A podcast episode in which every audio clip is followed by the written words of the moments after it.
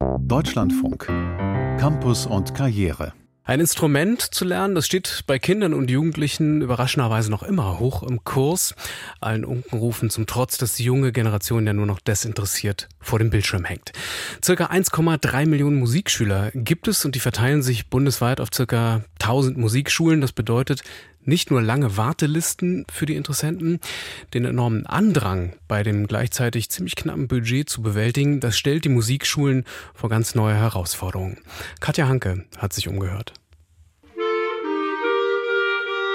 In der städtischen Musikschule City West in Berlin-Schmargendorf stehen eine Musiklehrerin und eine Schülerin, jede mit einer Klarinette, vor einem Notenständer und wiegen die Oberkörper leicht zur Musik. Ja, super, super an dieser Stelle, ne, da habe ich immer noch das Gefühl, du hältst ein bisschen ab. Sowohl in dieser Musikschule als auch bundesweit ist das Interesse, ein Instrument zu lernen, gleichbleibend hoch.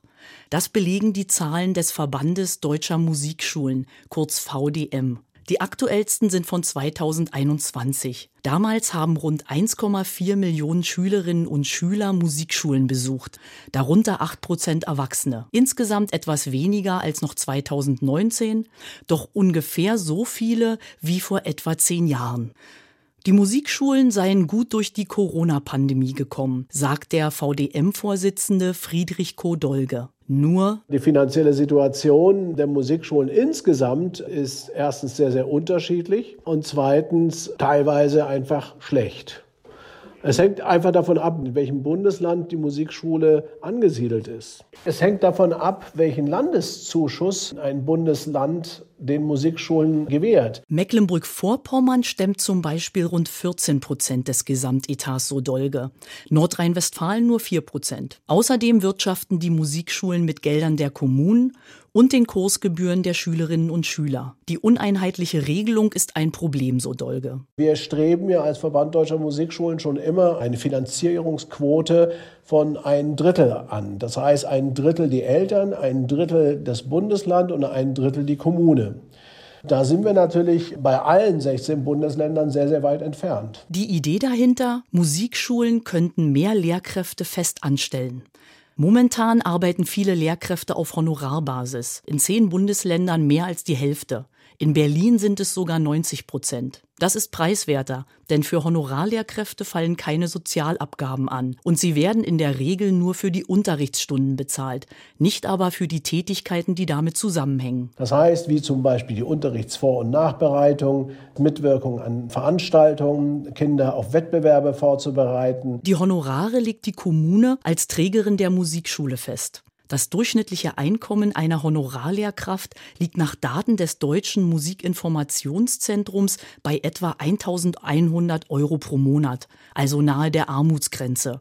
Die Konsequenz? Wir haben einen eklatanten Fachkräftemangel, vor allem im Bereich der elementaren Musikpädagogik. Das hat natürlich auch was mit der Bezahlung zu tun.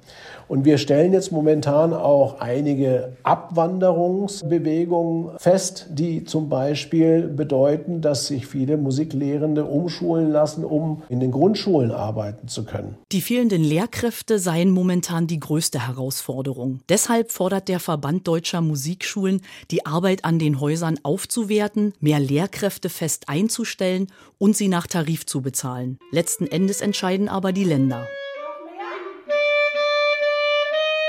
In einigen Musikschulen wie hier in Berlin ballt sich der Musikunterricht am späten Nachmittag. Denn zunehmend mehr Kinder und Jugendliche besuchen eine Ganztagsschule, erklärt Josef Holzhauser, Leiter der Berliner Musikschule City West. Dann geht der Unterricht bis 16 Uhr. Bis die Kinder dann zu Hause sind, was gegessen haben, können die vor 17 Uhr in keiner Musikschule sein. Die Situation hat sich deswegen bei uns in den Raumbelegungen verschärft. Wir könnten unsere Räume schon ab mittags um zwölf belegen mit Musikunterricht, aber der Hauptunterrichtsschwerpunkt verschiebt sich immer weiter nach hinten und womöglich auch immer mehr auf das Wochenende. Eine stärkere Kooperation zwischen Musik und Grundschulen könnte das Problem lösen, so Holzhauser.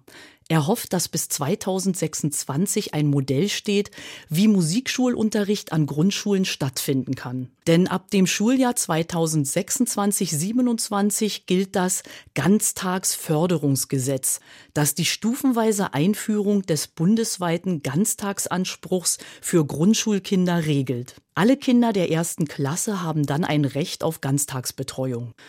Musikschulleiter Holzhauser stellt sich auch Einzelunterricht in Kooperation vor. Dass zum Beispiel ein Musiklehrer in die Schule geht, hat einen Unterrichtsraum, wo er zum Beispiel Gitarre unterrichtet und dann kommen die Schüler aus den Klassen, dann versäumen die halt mal eine Stunde, aber das kann man mit so einem Modell machen, mit so einem Drehtürmodell, dass sie nicht immer den gleichen Stoff versäumen, sondern sie versäumen dann in einer Woche mal den Matheunterricht, nächste Woche den Religions- oder Englischunterricht.